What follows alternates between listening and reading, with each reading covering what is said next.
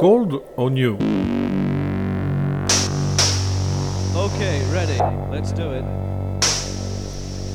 A question of wave. Aujourd'hui, le retour de la colonne du Ruki.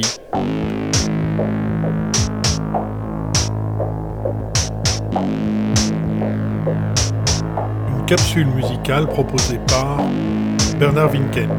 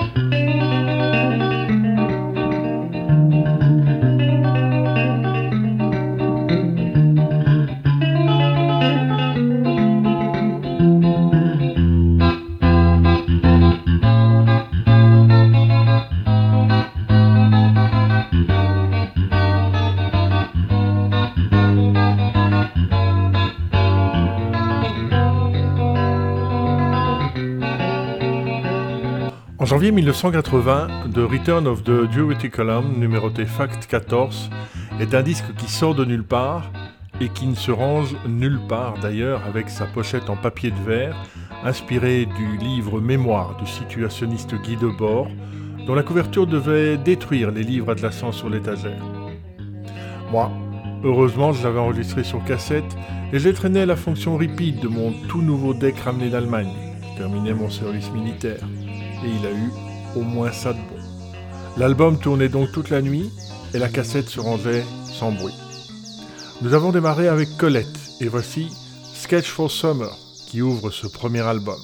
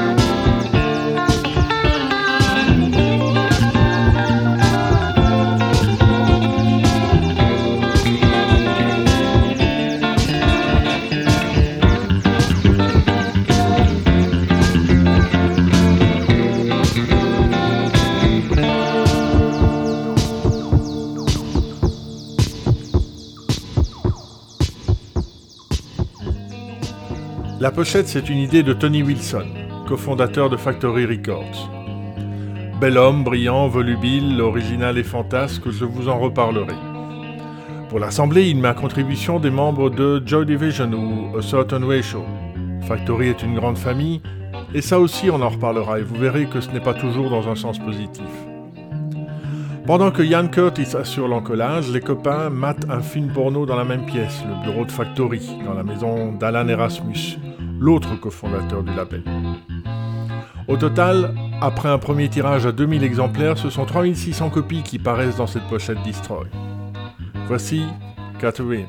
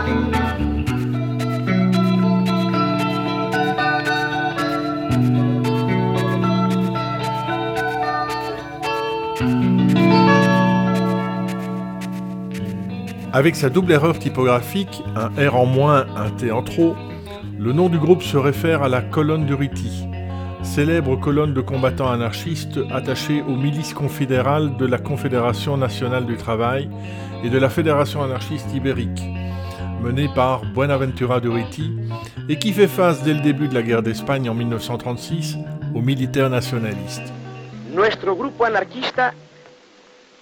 Se formó el año 1923 en circunstancias muy aciagas para nuestro movimiento, muy tristes para toda la clase trabajadora.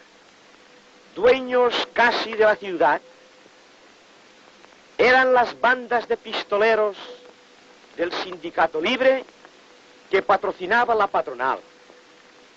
Las hordas policíacas coadyuvaban a la obra de destrucción de nuestras organizaciones y de nuestros hombres. Había caído el coloso del anarcosindicalismo, Salvador Seguí.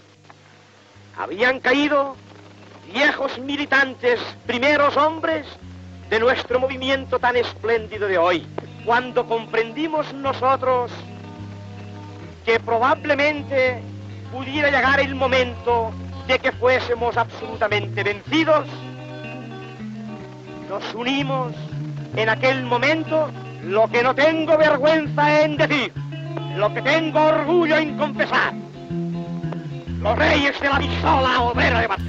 Quel tribun, n'est-ce pas? Même si on ne comprend pas l'espagnol, la conviction de Buenaventura Duriti est communicative. Son discours est extrait d'un documentaire de l'International Workers Association.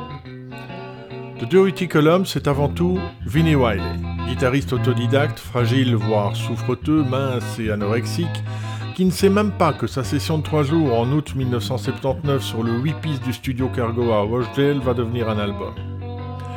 Il a juste saisi la balle au bon, et encore, puisque Martin Annette, le producteur, doit le secouer et le tirer du lit chaque matin.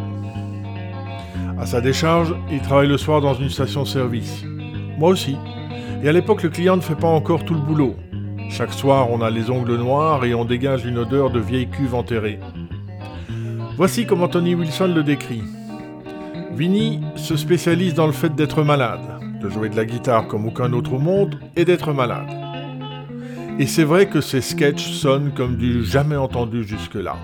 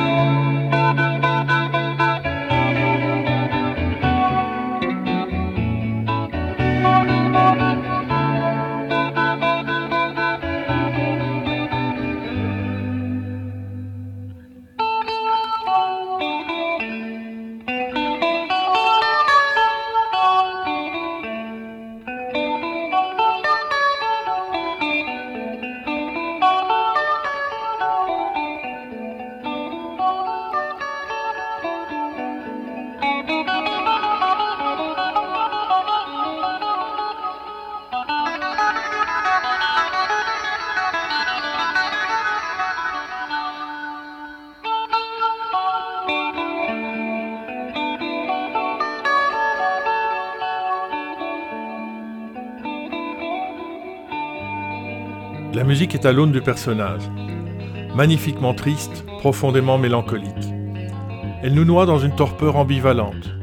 La guitare cristalline côtoie les sons fantomatiques de boîte à rythme arrachés à un séquenceur primitif par Martin Annette. Parfois, comme dans Conduct que nous venons d'entendre, il s'agit d'une vraie batterie, celle de Toby Roman, et d'une vraie basse, celle de Pete Crooks. Voici Requiem for a Father.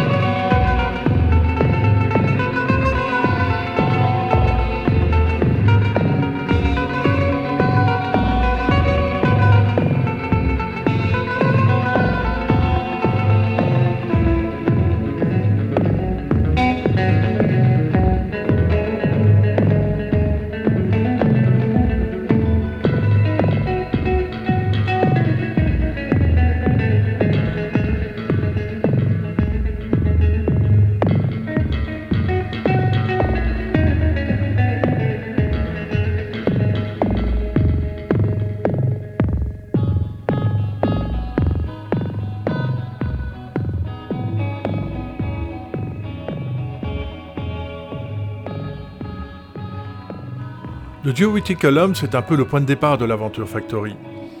Début 1978, Tony Wilson perd son émission culturelle, surtout musicale, So It Goes, sur Granada Television, chaîne régionale de Manchester. Il a alors envie de manager des artistes de façon un peu différente. Il songe d'abord à magazine qu'il a accueilli dans son émission, mais comme l'expliquera Howard Devoto, Tony soutenait beaucoup magazine, jusqu'à ce que j'ai une aventure avec sa femme.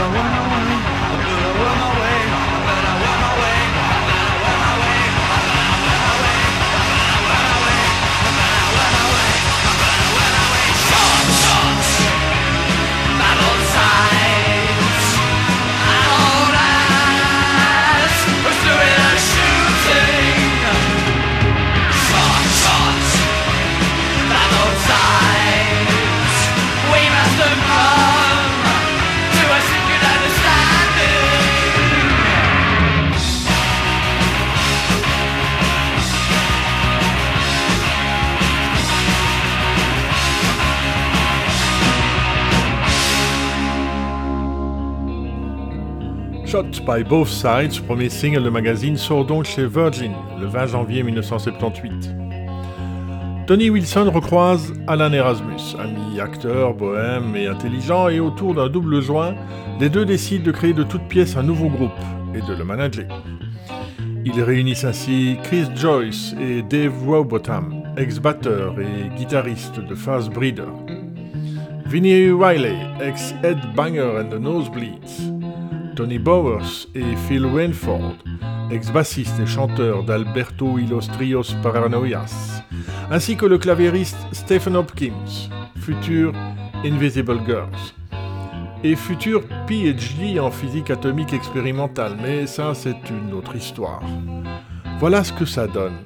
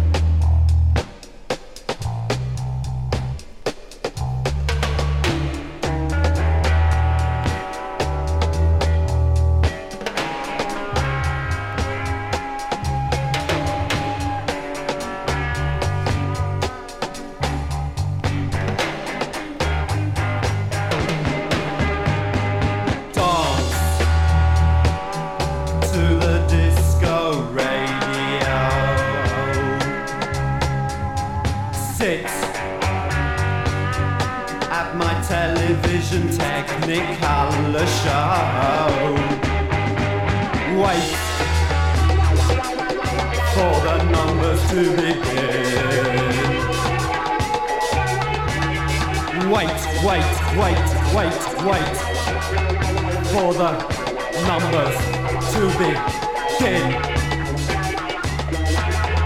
No, no. Don't, no. Don't.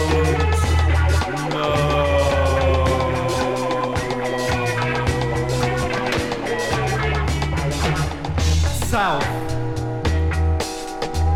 address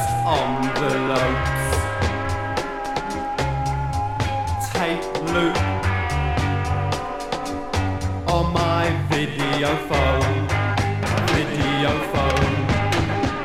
Now it's a joke, it's a joke, it's a joke, it's a joke, it's a joke, it's a joke.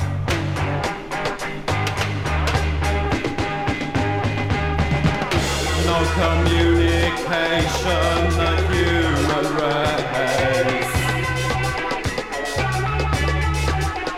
no communication, not face to face.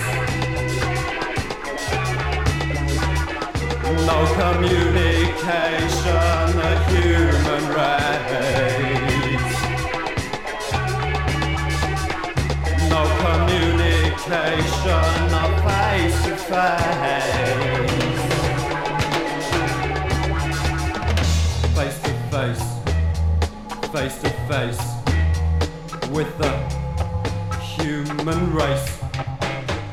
Face to face, face to face with the human humans. Face to face, face to face with the human race. Face to face with the human humans no communication, the human race. No communication, not face to face. No communication, the human race. No communication.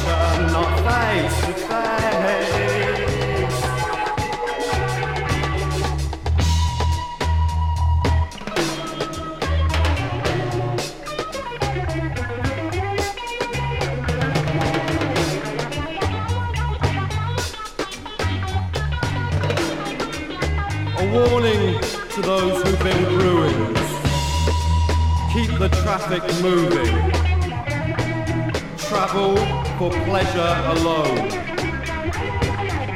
Liquid stockings, repairable but stolen. A warning to those who build ruins. No communication.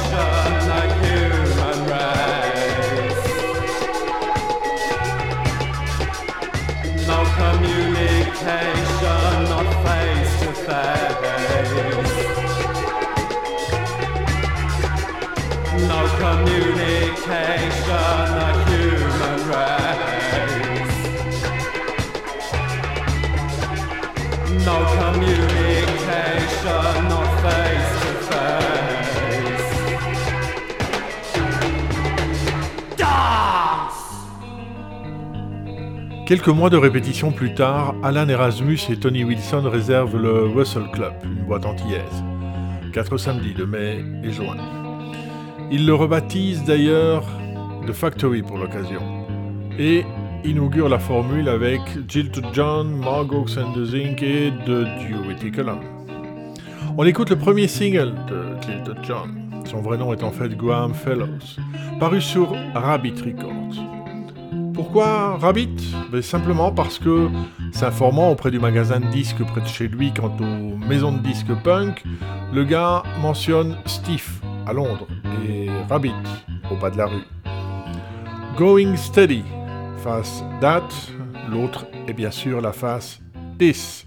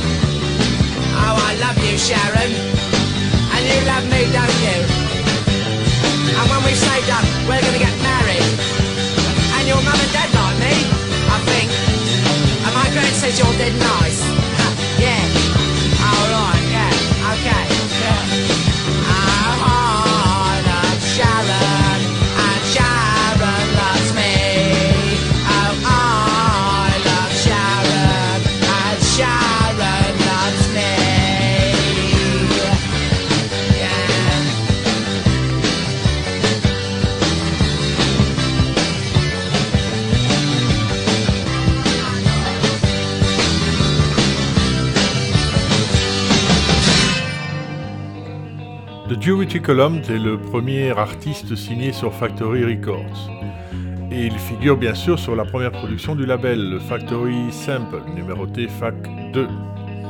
L'affiche de premier concert, réalisée par Peter Saville, portant, elle, la référence FAC 1. A Factory Sample paraît le 24 janvier 1979, précisément un an après la création par Wilson et Erasmus de leur projet de management, nommé d'après la date de conception Movement of 24th January.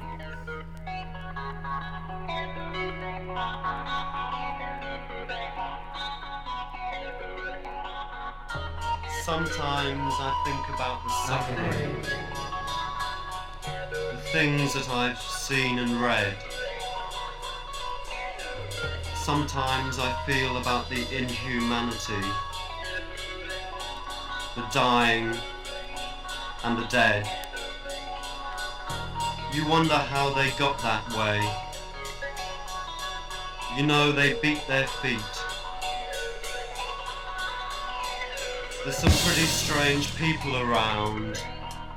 There's a lot I wouldn't like to meet. There's things I feel passionate about, but they're things I'd rather not discuss unless you insist and I really must.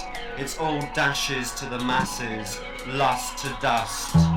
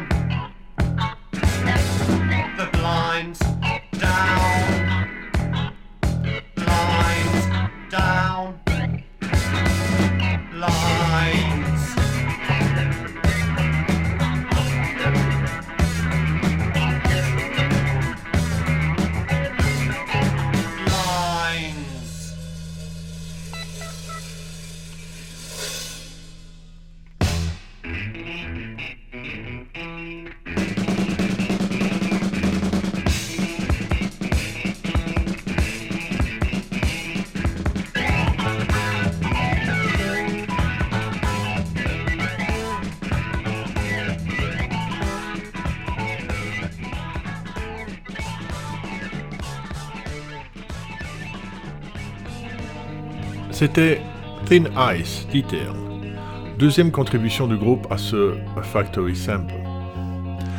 Avec No Communication qu'on a écouté juste avant John, elle compose la B-side attribuée à The Column nommée Occasional Labor in Culture. On y trouve aussi Joy Division, de titre pour la A-side, Tears in Their Eyes, John Dowie pour la C-side, Piece of the Cake, Three Songs That Spell F-A-G. Et enfin, Cabaret Voltaire, deux morceaux qui font la D-side, Lips of Sulphur.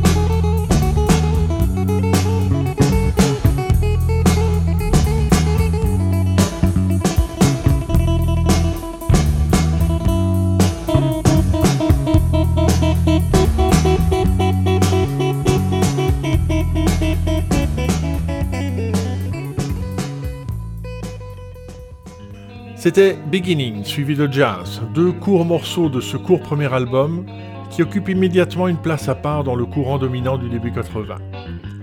Un album qui révèle et détermine à la fois cette liberté artistique, foutraque diront certains, que s'arroge Factory dès ses premières éditions. Ce que feront peu après les disques du crépuscule à Bruxelles, mais ça, c'est pour plus tard.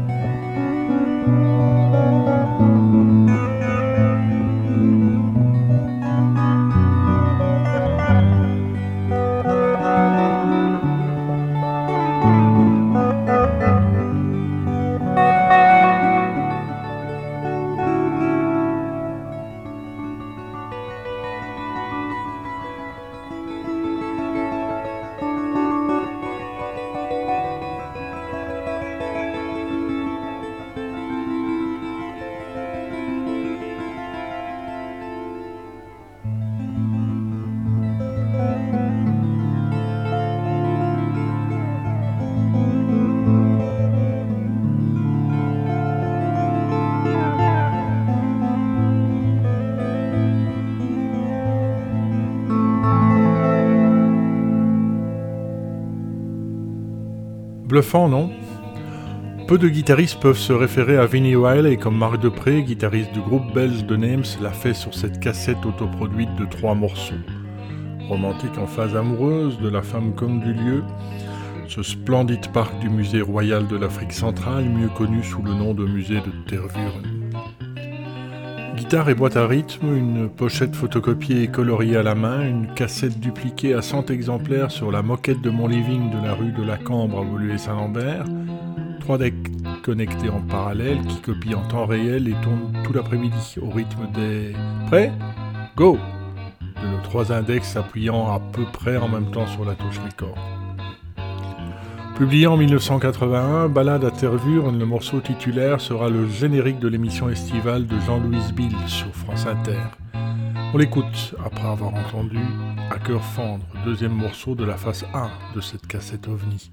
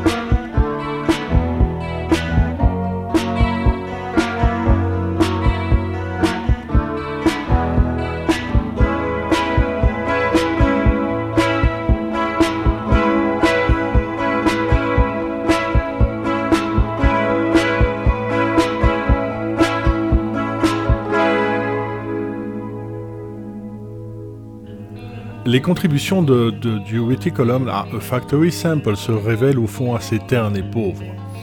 Le groupe, créé sans spontanéité, ne résiste pas au premier enregistrement. Il en refuse la sortie et dénonce l'imposition de Martin Hannett comme producteur.